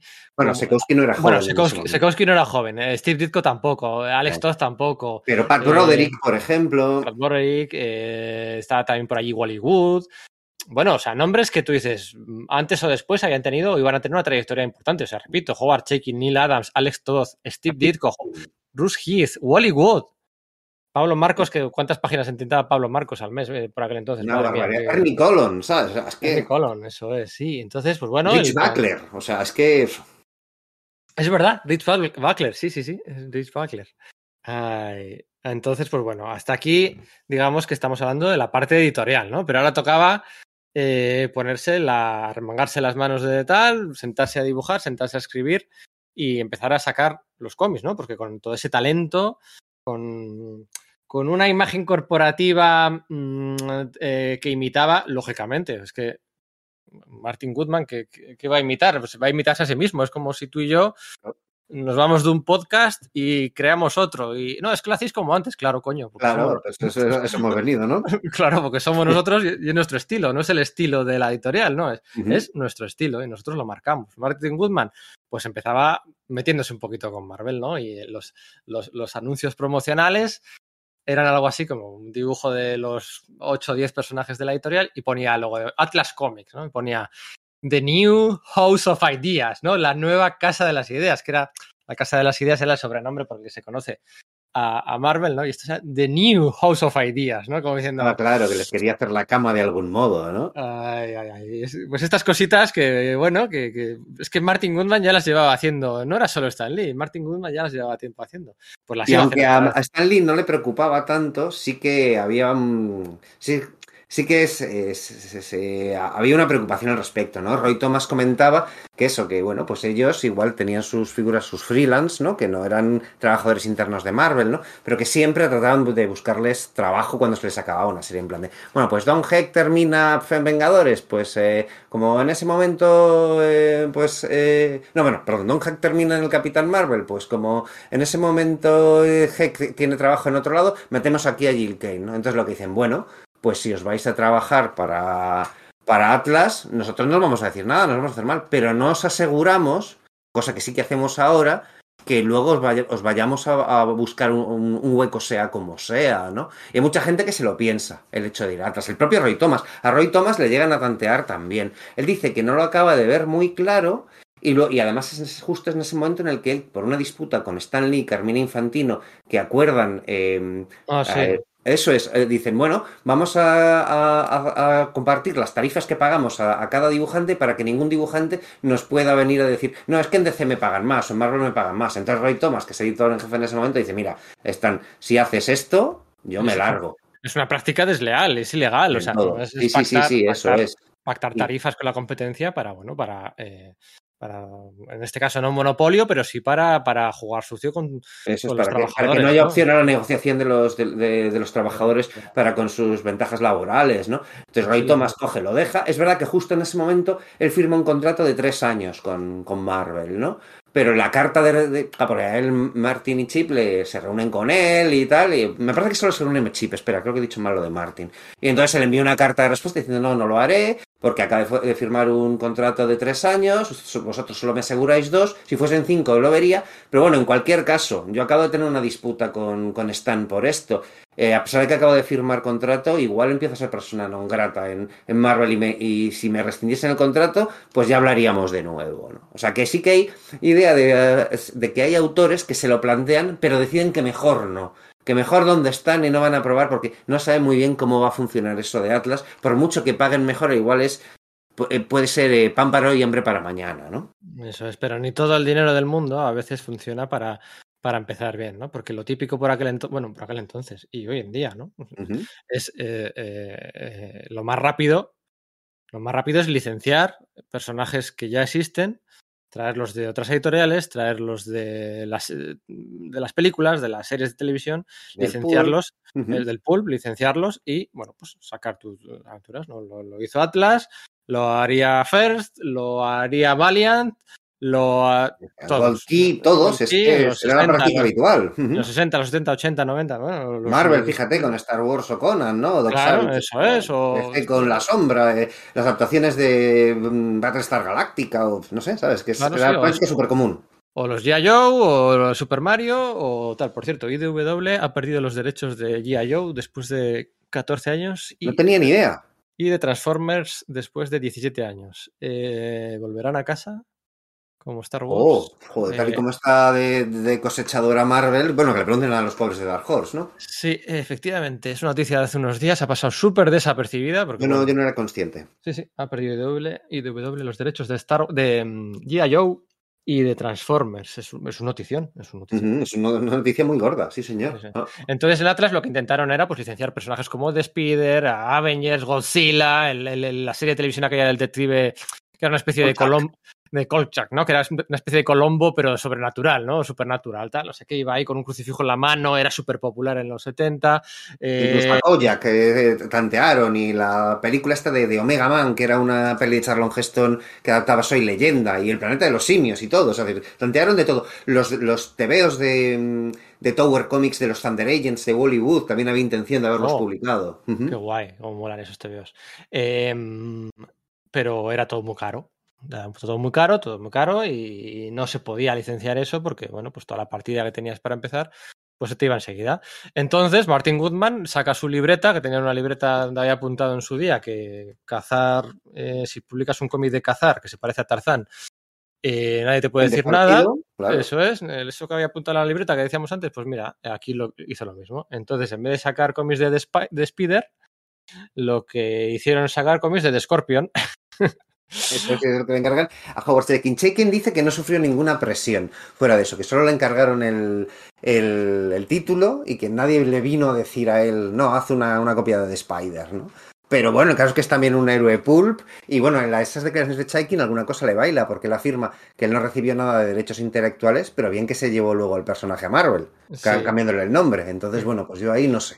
Eso, no sé. Bueno, tú, es que tú lees eso, tú, o sea, es que es, es el, el, el, chaleco es naranja igual, es que es... Es, el mismo personaje, sin ningún tipo Dominic, de duda. Dominic Fortune, es igual. Claro, claro, o sea, me refiero, es decir, es verdad que Chaikin dibuja muy parecidos a todos sus personajes, pero es que las pistolas que lleva, la ambientación, Sí. es el mismo personaje, o sea, Sí, no hay duda. Y cuesta leerlo igual en todos los lados.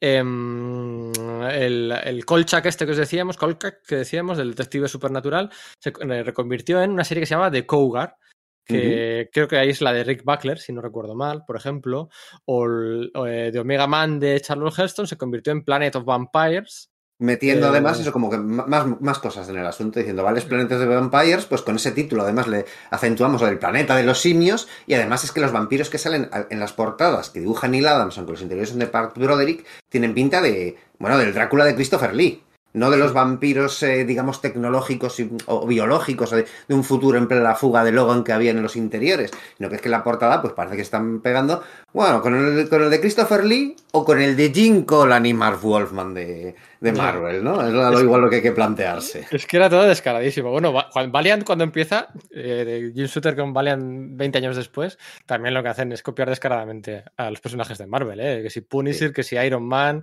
que si tal, que si Conan, bueno. Em, y bueno, aquí de hecho... no licencian son así, es que está claro. Claro, claro, claro, claro. Entonces, aquí como no licencian, pues simplemente copian, ¿no? Copiar y ya está. Y el, bruto, el bruto este que decíamos antes es una copia de Hulk. Pero es que además, por lo visto, es que se lo... Martin Goodman se lo dijo literalmente a Jeff ¿Sí? Sí, hacer un TVO que sea como Hulk. Igual que, bueno, pues eh, Wolf de Barbarian o, o eh, como era Iron Claw, pues eso, que era evidente, eran como, como Conan, ¿no? Lo único que a, que a Iron Claw le añadieron rasgos de un personaje de libre distribución que era Mandíbula de Hierro, que era un, bueno, pues un villano de, de, la Golden Age, ¿no? Que alguna vez ha sido recuperado, pues por eso por América Comics y tal, pues mezclaron esos dos personajes, a Conan y a ese, en uno solo, que era un, pues es un bárbaro además que trataba mejor a los caballos que a las mujeres y que, bueno, pues no se cortan a ver. Era como la actitud de Jeff Robbins, como, no, pues que es un bárbaro, tiene que ser alguien realmente desagradable, ¿no? Y es que, ojo, los lees y son Uf, son, son, duros en el sentido de, de, políticamente incorrectos, de hostias, qué cosas más bestias se están diciendo aquí, ¿no? Sí, el sello de Jeff Robbins se nota en estos primeros números, ¿no? Porque tienen una, un aspecto más cerca del indie, de lo experimental, de lo creepy, de lo adulto, sin llegar a ser adulto, de lo oscuro, ¿no? Era, bueno, pues eran unos cómics pues, más de Warren, más de tal que de Marvel, ¿no? Llevado al género superheroico, pero el tono era ese, efectivamente. Eso es. Entonces, digamos que las ventas no van del todo bien. Más allá del contexto, de, lo que decíamos antes, de una contracción del mercado, estábamos a un par de años de la implosión de C, estábamos a tres o cuatro años de, eh, los primeros pasos del mercado directo, del que se aprovecharían luego todas las editoriales de principios de los 80. ¿eh? Más allá de todo ese contexto, los cómics, pues pues no, no, no, no, no, no llegaron a, a, a pujar muy fuerte las primeras. Que se decía las primeras que se vendían alrededor de un 13% de sus tiradas, ¿no? Que es que es muy Eso poco. es. Porque antes del mercado directo, vale, se vendía mucho menos. O sea, de que, que no se vendían las tiradas completas, ¿no? Pero para que un, una colección fuese viable, por lo visto tenía que vender pues alrededor del 25 al 30%, que menos, Eso, ¿no? eso es. Que El 50, no se llegaba al 13. el 50 era imposible, era, no, el 50 Era no se un éxito, era el mega éxito, ¿no? El 50, mesa- ¿no? Eso es, o sea, los kioscos un 50, bueno, era, era imposible, ¿no? Ya se- era un precio que estaba- se estaba dispuesto a pagar, ¿no? Pero es que además de que las ventas no eran muy altas, Martin Goodman se pasaba todo el puto día colgado del teléfono con el Comics Code que le decía que se, que, que se estaba flipando, que, que eso no podía ser. Que, que- que- que como no dejaran de hacer lo que estaban haciendo, iban a tomar cartas en el asunto y les iban a chapar la línea de cómics porque no les iban a dejar pasar ni uno. Que no podía ser eso, que si vampiros, que si violaciones, que si asesinatos de niñas ciegas, que si que mm, eh, adolescentes muertos, que si Sí, es no un sé. protagonista que era directamente un agente de Satán en la Tierra, ¿no? El, el tipo este, el, el Grim Ghost, que a mí me encanta, a mí es uno de los que más me gustan, este dibujado por, por Ernie Collan, ¿no? Con guiones de Michael Fleischer, es un tío, un asaltador de caminos del siglo XVIII, al que ahorcan, va al infierno y Satán le dice, bueno, pues yo te, te devuelvo la vida como fantasma en el siglo XX porque ahí la esperanza de vida es mayor y yo no puedo esperar a que los criminales se me mueran de viejos y viven hasta los 90 años. Ah, entonces, bueno, pues claro, pues el, no, es, no es como otros personajes que es como, no, pues eh, Satán me ha engañado, en plan eh, Spawn o algo por el estilo y luchan contra él. No, no, no, no, es que son servientes acérrimos de Satán y le ayudan en sus luchas contra sus subalternos, etcétera. Entonces, como claro, aprovechando un poco pues esa fiebre que había por lo sobrenatural y el satanismo que había en el contexto de los años 70, ¿no? Pues eso, películas como eh, pues la, eh, la profecía o eh, la- el, lo diré, eh, la semilla del diablo, cosas así, en general, pues esa, esa tendencia que había un poco en, en la cultura popular, ¿no? Que todo esto, Claro, eso, en los cómics, pues vale que tengas un magazine en blanco y negro que no salga el Comics Code que copie descaradamente Vampirella y se llame Devilina.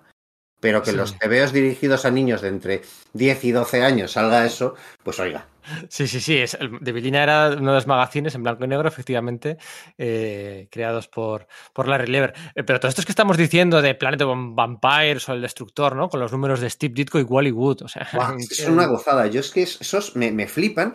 Mira, es que además me acuerdo que no hace mucho, pues el año pasado o algo de esto, eh, bueno, igual hace mucho, estoy diciendo, a lo mejor hace seis meses, en Radar Comics publicaron sí. ahí una, pues una, una foto en, en, en, su Twitter de que tenían ejemplares de eso y es que fui corriendo para... Bueno, el año pasado... No, no, no una foto no, era... Que dos. Era, no, sí, sí, eso fue el 2020, sí. Eh, porque luego, sí, sí, sí. No era una foto, era un vídeo de estas que hacen la gente eso, de Radar Comics. ¿verdad? Estos vídeos que ponen todos los cómics, ¿no? Con su cartoncito detrás, el, el, plastiquito total, y van pasando de uno en uno, ¿no? Y tú te da tiempo a que si Atlas, ¿no? Pues ordenados en orden alfabético, ¿no?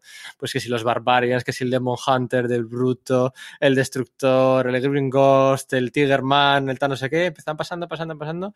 Y decía, madre mía. Yo me Yo compré. Que estoy en casa, veo eso y claro, pues cojo, pues al rato cojo y digo, bueno, pues me visto y me voy ahí a su tienda que tienen ahí en, pues en Malasaña, ¿no? En, aquí en, Madrid, ¿no? En la calle Ruiz, pues una, una tienda muy céntrica, pues que es súper pequeñita, llena de material norteamericano.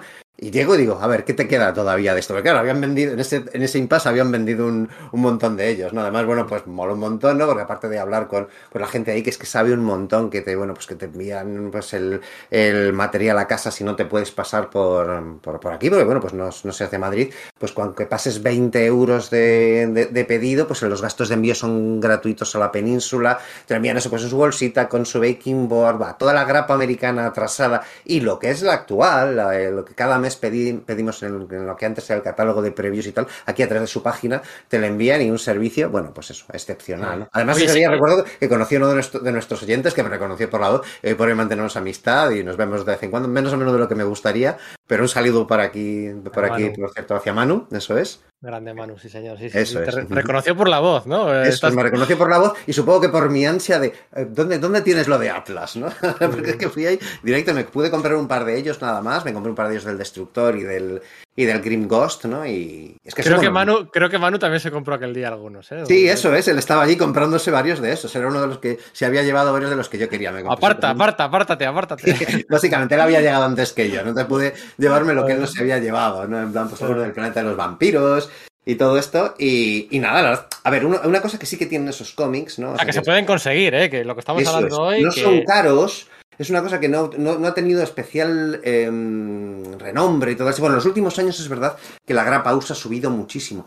Pero una cosa que, bueno, pues se editó en los años 70, terminó pronto, como ya hemos adelantado, spoilers, ¿no? Solo dura un año la, la línea, y no son TVOs especialmente buscados, tantos griales de coleccionistas, se solían encontrar bastante baratos. ¿no? Y abundaban en los cajones de, de tiendas especializadas, la verdad. Sí, bueno, estamos hablando de un volumen total. Ahora llegaremos a contar el. Eh, estamos en el auge, más o menos. Empezaremos a contar ya la caída eh, un año después. Estamos hablando de entre 60 y 70 cómics eh, o revistas en blanco y negro. En total, entre 60 y 70. Ese es el volumen total que. De la, que de la editorial. Uh -huh. Las series eh, lanzaron pues unas 15, 20 series, pero es que ninguna de ellas superó los 5 números. El Scorpion de Howard Chaykin llegó a los 3 números. El que decíamos antes de Steve Ditko y Wally Wood, del Destructor, llegó a los 4 números. Luego hay un Demon Hunter que es un número. El Bruto, 3 números. El no sé qué, cuatro. El, el action, eh, un número. Es como, venga. Eso sí, sí, es, sí. sí, El, sí. el hijo de Drácula, otro número. Claro, por eso. Entonces, no es que sea, bueno, pues eh, un volumen muy alto y pues ahí en el cajón de, de Radar Comics habría tranquilamente 30 o 40 cómics de Atlas. Y cuando pasé yo un poco después todavía quedaban. Eso o sea, es. Que, o habían repuesto, creo que habían repuesto, porque tenían el del protector que antes no estaba. Sí, el del y... bruto yo creo que cuando fui no estaba. Y que el día que fuiste me acuerdo, me acuerdo que, que, sí. que estaba ahí expuesto, creo recordar. ¿eh? Sí, sí, sí, sí, Entonces, pues bueno, eso es el, el, el, volumen total. Ahora veremos por qué, qué es lo que bueno, qué es lo que fue mal. Todo fue mal. es que es que todo fue mal, ¿no? Entonces, eh, según caían las ventas, pues eh, Martin Goodman dijo, bueno, pues... Eh... Bueno, es que ni siquiera esperó que cayesen las ventas. Se publicó tan poco que antes de que llegase ningún informe, con todos los problemas que estaba habiendo, y luego también con sus gustos personales, ¿vale? Porque él veía las cosas y, claro, la inmensa mayoría de los autores venían o de DC o de, o de los estudios Continuity de, de, Neil Adams, ¿vale? Solo tenía por ahí eso, Steve Ditko y Hollywood, que ya habían salido escopetados de Marvel en su momento, a finales de los años 60, enfadados con, este, con Stan Lee, y curiosamente habían acabado, por temas de derechos de autor, pagos, etcétera, y curiosamente habían acabado trabajando para Martin Goodman, que era el jefe de Stan Lee, quien, que era quien realmente imponía las políticas draconianas en Marvel, ¿no? Pero claro, como ahí había reculado, bueno, pues decían, venga, pues trabajamos con, contigo. El caso es que a Goodman en sí no le acababan de gustar los TVOs que veía. Y al contrario que hacía Marvel, que le dejaba eh, muchísima libertad a Stan Lee, solo supervisaba las portadas, los interiores le daban igual. Aquí sí que Jeff Robin y Larry Lieber dicen que se dedicaba a mirar todos las, todo el material que llegaba, los guiones, los dibujos, los entintados. Le pareció aberrante, por ejemplo, el trabajo de, de Ernie Colon en el primer número, la rotulación del primer número de, de, Tigerman, que es un TVO que, en fin, también es fino, por otro lado, hay muchas cosas más por las que cogerlo, aunque está excepcionalmente bien dibujado. Y entonces ya le puso la cruz a Ernie Colon en plan de este tío es malísimo, este tío es malísimo. Y estaba dibujando pues todas sus mejores series que era Green Ghost. ¿no? Entonces ni siquiera llega a ver las cifras de venta y ver que, que, no, que no son buenas. Y ya empieza a dar bandazos, ¿verdad? Sí, sí, sí. Básicamente lo que viene a decir es que todas las portadas se parezcan más a las portadas de Marvel, tanto bueno, pues en diseño, presencia de personajes, que sean menos pin-ups, ¿no? Porque bueno, muchas veces era un pin-up, ¿no? Pues que sea más una viñeta de acción poderosa, el color también, sobre todo, una escala cromática más similar a las de Marvel, menos, o sea, tú coges en los interiores también, tú coges, no sé, por, por, seguir con el símil, ¿no? Con el, lo, del, lo, de la serie esta del bruto, ¿no? Que decíamos. Uh -huh. eh, un cavernícola, de, bueno, que había estado congelado en la prehistoria de la evolución humana, se había quedado congelado. Y bueno, en el presente, pues están creando una, fabricando una planta nuclear, entonces sube un poco la temperatura, eh, de, de, la zona y, y, el cavernícola que estaba ahí congelado se descongela y bueno, como el Capitán América. Eh, súper fuerte por la radiación, en fin. Fuerte por la radiación, tal, no sé qué, no, no puede hablar, tal, piel gris, tal, es como Hulk. Bueno, vale, tal. Pero es que en el tercer número, el bruto lleva unos pantalones morados. O sea, al, principio era, pues, una, llevaba una chaquetita, un collar, una chaqueta gris, o sea, una chaqueta verde y unos pantalones rojos, granates, tal, pero es que en el tercer número, el bruto, de piel gris y un poco de pelo y tal, así como Hulk, llevaba unos pantalones morados. Es que, es que ya era descarado en la portada, en los interiores incluso. Eh, la, la, iluminación de, de, las propias viñetas se notaba que había habido un bandazo, que había habido un intento de marvelizar el catálogo, ¿no? El catálogo, incluso pues algunos cambios editoriales que había habido. Se notaba, sí. se notaba en, bueno, pues en... Sí, de hecho, yo que sé, Morlock 2001 era una, venía a ser una especie como de copia rara, metiendo elementos de 1984, de la, de, de la fuga del Adán y tal, a la cosa del pantano, ¿no? Tenían un, pro, un, protagonista que era un hombre sintético, con apariencia así de guaperas y tal, pero que se transformaba en un bicho parecido más a la cosa del pantano o a, a la resurrección del hip que había hecho Skyworld que, a, que al hombre cosa de Marvel, ¿no? Entonces eso a Martin Goodman no le gustaba y decide dar un bandazo a la altura del... Después de dos números nada más de, estas historias dibujadas por Al Milgrom y dice, bueno, pues ahora que sean más...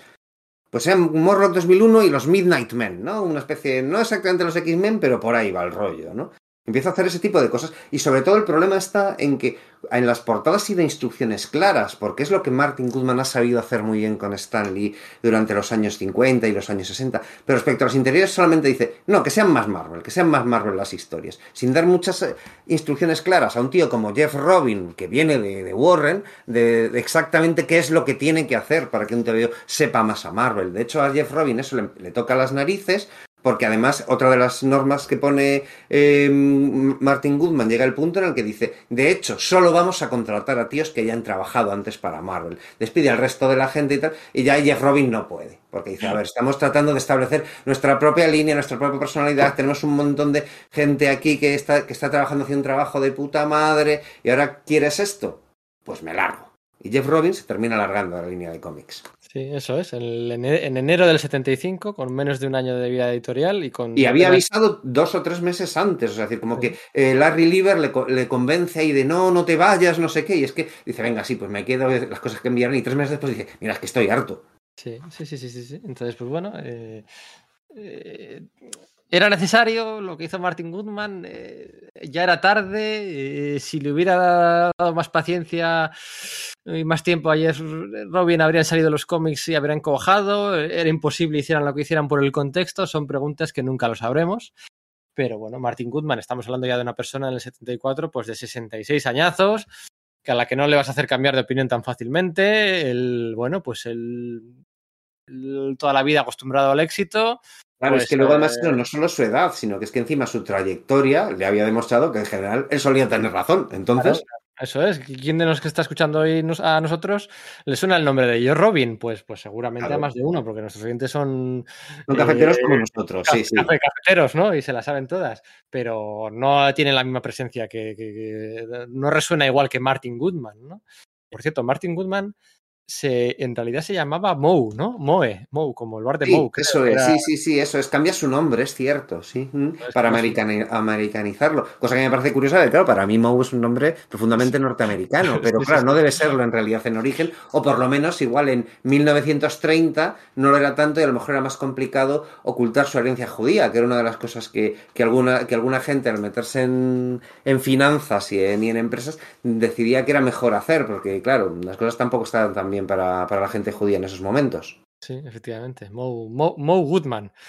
Bueno, y después de este inciso de conocimiento que no viene a cuento, pero Sí, que me parece muy gracioso, eh, vamos, a, vamos a hablar del, del año 75, ¿no? Pues de toda la caída en desgracia de Atlas Comics, en el que Rally Lever, ahora como eh, editor completo, ¿no? Editor jefe de la editorial, tanto de la línea color como la de blanco y negro, pues lo que hace es, aplicando esa norma nueva de Martin Goodman, de que todo el que trabaje para la editorial tiene que haber trabajado a Marvel, al único al que encuentra, o al primero al que encuentra, es a- a- al bueno de Gary Friedrich, ¿no? Eso es.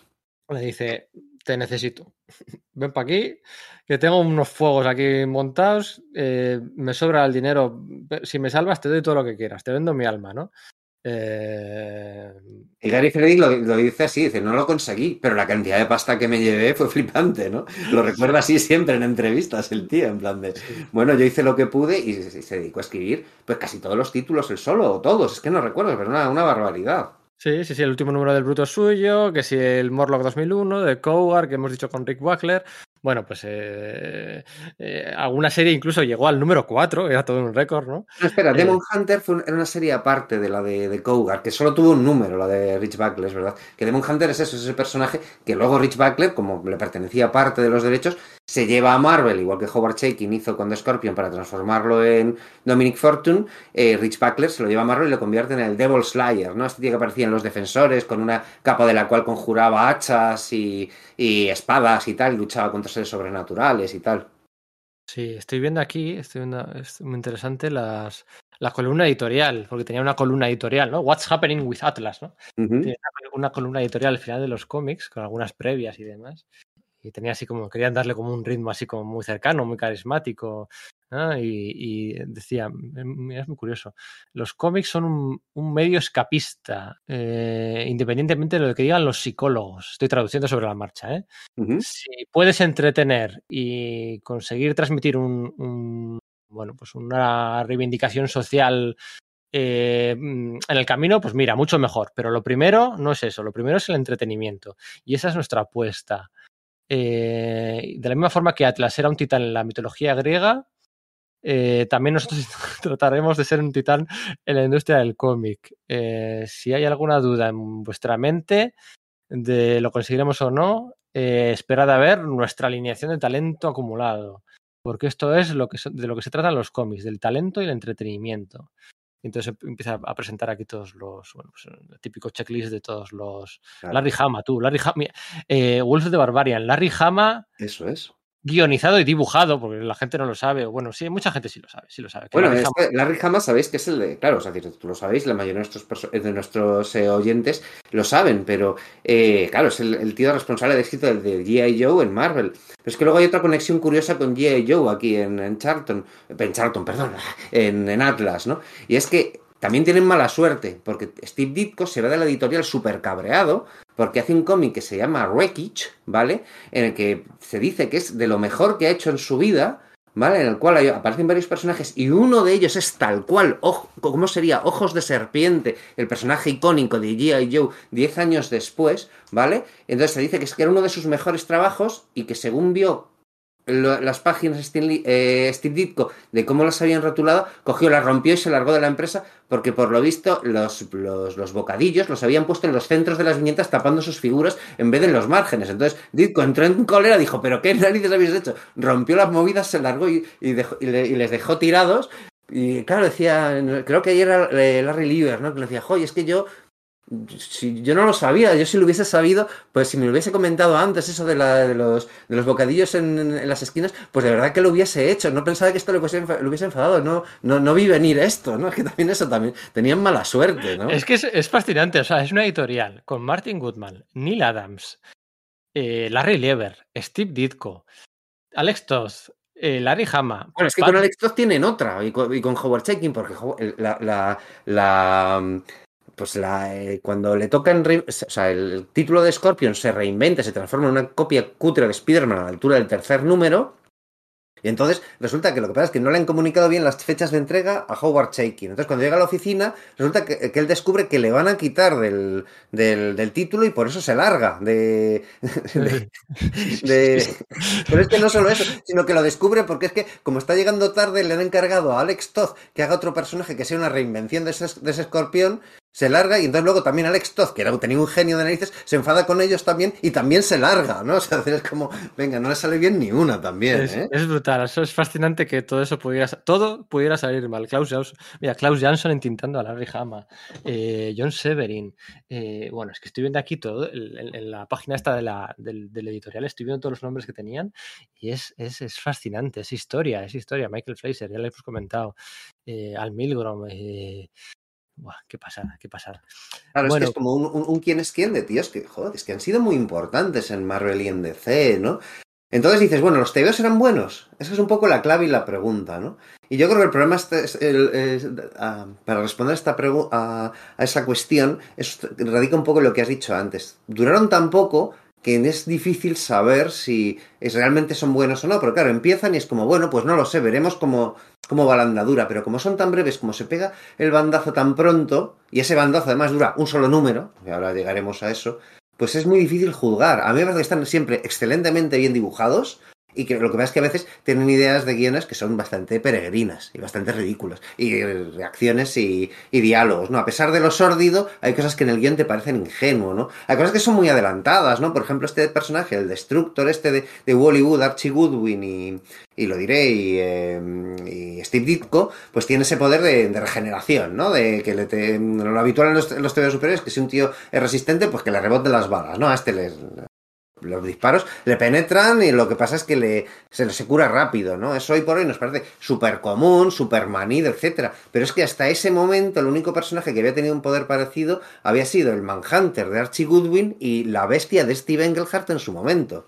Sí. ¿Sabes? Entonces que es como que es un tema que parece muy moderno para ser de los años 70, parece de 10 años eh, antes, pues es como parece 10 años posterior casi.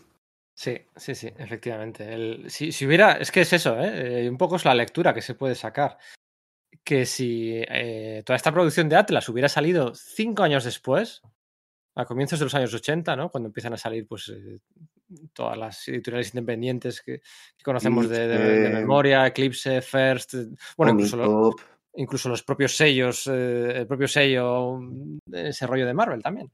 Eh, Epic, ¿no? Uh -huh si hubiera salido esos cinco años después, habría funcionado. Pero claro, es que para, para, para que eso funcionara cinco años después, primero había tenido que pasar esto. Primero había tenido que pasar esto.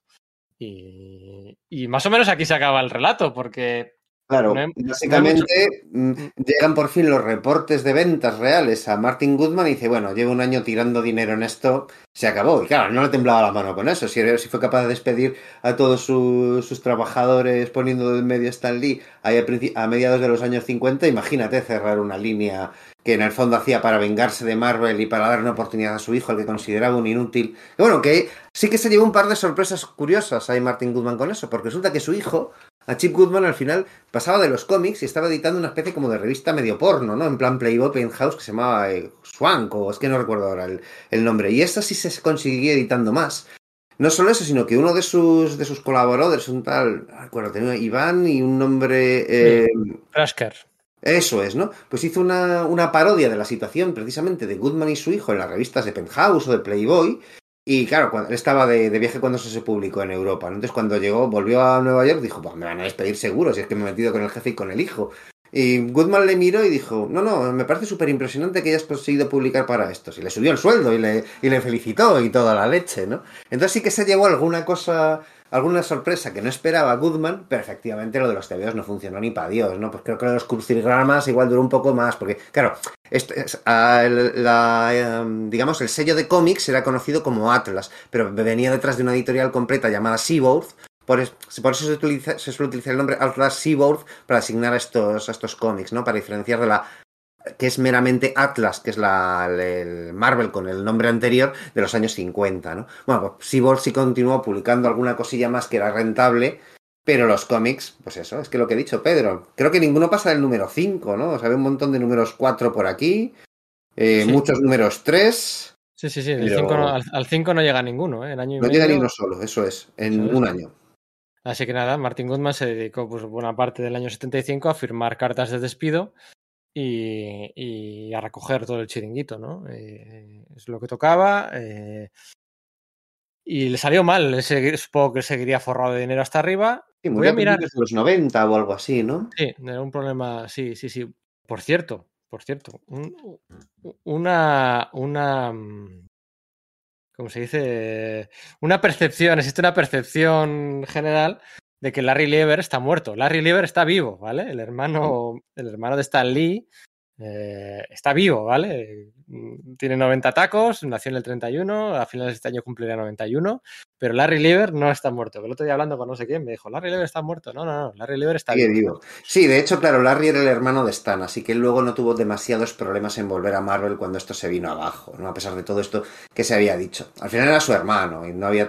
Y al final estas, esas cosas se solucionan en casa. A Larry, de hecho, le ponen a, a dirigir en un principio la, desde Nueva York Marvel UK, ¿no? Y a esos mediados de los años 70. Y luego acaba, pues eso, dibujando la, la tira de prensa de Spider-Man durante un montón de años, ¿no? Hace números de, inventario, hace... Eh, así que, bueno, pues le fue medianamente bien. Muchos de los autores que habían trabajado ahí, en realidad no eran gente de Marvel que se hubiese ido a Atlas, sino que eran gente de DC o de Continuity, que luego no tuvieron demasiado problema en encontrar sitio en, en Marvel, ¿no? Fíjate, la Rijama, que estaba en DC cuando vino la, la, implosión y donde se fue fue, fue a Marvel, ¿no? Por ejemplo, ¿no? Que, ¿Qué, ¿qué, años, te, ¿qué, años te, ¿Qué, años tenía la Rijama por aquel entonces? ¿Qué? Vamos tenía que ser súper joven, no sé si es que no había empezado pero... ni, su, ni, su, carrera en Broadway, ah, tenía que tener 20 años o algo por el estilo, no te sé decir, voy a mirarla, voy a mirar sí. un segundo cuánto, cuando la Rijama, a ver, este, pues no sé, yo digo que a principios de los 80 tendría 25 años, a ver. Mira, nació en el 49, pues tenía 25 años o así cuando empezó en, en, ah, bueno. en Atlas. O sea, bueno, o sea, tenía que... 30 cuando empezó, ¿no? Bueno. Es un poco más mayor de lo que yo, de lo que yo esperaba. Sí, o sea, en los 80 con los Joe ya tendría la treintena. ¿eh? Mira, mira, Eso, sí, sí, ya estaba en la treintena. Sí, sí, sí. Yo, la verdad es que yo sí le hacía un poquito más joven, ¿no? Sí, sí, sí. Pero en ese momento tenía 25 años y bueno, pues hace Wolf de Barbarian, ¿no? Porque claro, él venía de estar con, eso, con, con Neil Adams, ¿no? Eh, pues o Pat Broderick igual, entra a Marvel, pues está, se dibuja y pues eso, lo pues, el, el, Capitán Marvel de, Steve Engelhardt, por ejemplo, ¿no? Al Milgrom, pues bueno, pues hace un desvío por DC dibujando mogollón de portadas y tal, pero también vuelve a Marvel y bueno, pues también dijo el Capitán Marvel post Jim Starlin, ¿no? El Steve Engelhardt, así que estuvo antes incluso que Pat Broderick. Así que bueno. Sí, sí, eh, Al Milgrom y, y Jim Starlin son amigos de, amigos de la infancia. También, también volvió a Marvel Neil Adams, también volvió a Marvel y Gary Friedrich. Eso eh, es. Bueno, de hecho colaboraron juntos, Gary Friedrich y eh, Larry Lieber colaboraron muy, juntos en, en, varias de las tiras de, de, los, de, los, de los cómics de Marvel UK. Eh, mucha gente acabó volviendo, volviendo a Marvel y bueno, pues Atlas fue quedando atrás en el, en el, bueno, pues en el olvido enseguida pero bueno, la, la, la, el mayor legado, la mayor influencia que ya estaba hecho, que estaba hecho, se había conseguido ese, bueno, pues esa porque lucha. además es eso, esa, esa, esa, lucha por los derechos quedó cimentada poco después, porque poco después de, de, la desaparición de Atlas, Mike Friedrich empieza con su fanzine, su bueno fancine, procine, Starrich, donde bueno pues es que están colaborando, pues yo que sé, Barry Winsor Smith, Bernie Wrightson, eh, Mike Kalut, etcétera y luego unos años después pues eh, se funda Eclipse, ¿no? Donde, bueno, pues eh, eh, Dagmo, perdón, lo diré, el de, el, de, Pantera Negra, el escritor de Pantera Negra de, de, de los años 70. bueno, joder, ahora mismo no... McGregor. Eh, sí, eso es, eh, McGregor, Don McGregor. McGregor, ¿no? tú, sí, perdona. Pues sí, eso. había justo que me había levantado. McGregor. Mm. Sí, sí, Don McGregor. Es- montan la novela gráfica de Eclipse. Entonces Marvel y DC ven que, que bueno, que mm, Martin Goodman ha estado a punto de conseguirlo, no lo ha conseguido por mala suerte, pero que ya se están eh, multiplicando los experimentos en esa dirección. De buen trato a los autores, de devolución de los originales, de mm, mayor eh, tarifa por página, de derechos pero, intelectuales. pero- pero todas esas triunfan por el mercado directo, ¿eh? O sea, al final. Sí, eso es. Quiero decir, o sea, no solo es por. O sea, está muy bien el legado, efectivamente, mayor precio por página, de royalties, de la devolución de los originales y tal, no sé qué. Es cierto, es cierto. Pero eh, sin el mercado directo, yo dudo que, bueno, pues. Claro, eh, porque no, hubiese- no tenían el colchón económico de Martin Goodman. Pero eso es a lo, a lo que voy. Martin Goodman se, se lo podía permitir por, su- por sus huevos morenos, por su tirar de, talona- de talonario. Pero sus ideas quedaron recogidas en, ed- en editoriales que al igual eran más pequeñas, pero que las mantuvieron vivas gracias al mercado directo, ¿no? hmm, sí. Porque ahí es, ahí es donde tenían ese colchón económico que, bueno, pues no tenían como Goodman, ¿no? Eso es. Eh, para acabar este podcast, eh, mira, podríamos contar las otras ideas que teníamos para grabar este podcast. Al final hemos elegido Atlas, pero ¿qué otras ideas salieron que no nos decidíamos? Pues teníamos, por ejemplo, una sobre Lobezno, ¿no? Ya que nos hemos estado poniendo las pilas últimamente con él, ¿no? Las- los redconeos en el origen de Lobezno, el Sí. de el podcast de John Byrne en los 90, o sea, los Buah, sí, 90. ese yo los- creo que hay que hacerle, ¿eh? O sea, que hay que- ahí hay que ser valiente y bajar al barro y mm, sufrir Yo- sus tebeos. John Byrne en los 90, solo en los 90. Ese, Ah. ese es curioso. ¿Qué, qué otras cosas salieron? Que no me acuerdo ahora.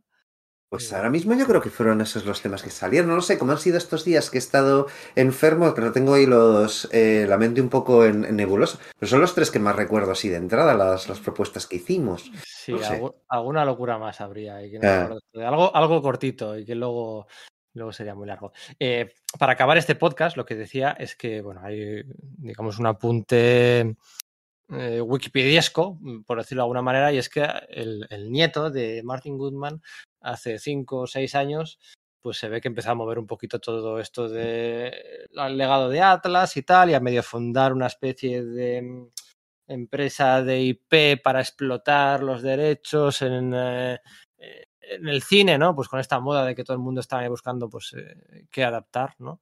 Eh, pues el nieto de Martin Goodman debió pensar que, pues que, que- que aquellos personajes tendrían algún, interés y alguna posibilidad de adaptación, ¿no? Eh, pero bueno, es simplemente es una nota a pie de página mm, de la que no va a salir nada. O sea, no, va a salir nada porque además eh, luego habría que ver, ¿no? Porque estamos hablando de que son personajes co-creados y, cuya propiedad está repartida entre pues, los herederos de Woodman y los propios autores que lo crearon. No solo eso, sino que parte de la- del interés que tenían las productoras cinematográficas en ello era por un universo compartido, ¿no? Y es que, señores, los títulos de Atlas no llegaron a formar un universo compa- compartido. Duraron tan poco que no aparecieron los unos como estrellas invitadas en los otros. Luego eran TVOs independientes entre sí.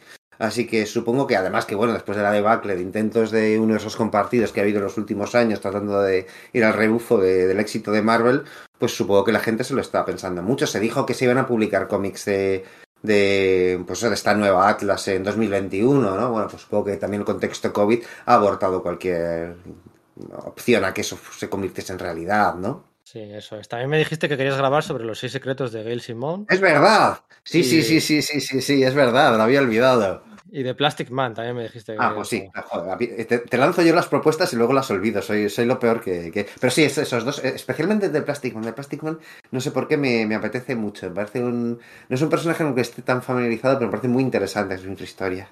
Sí, sí, sí, estaría guay, sí. Mm. Otro día.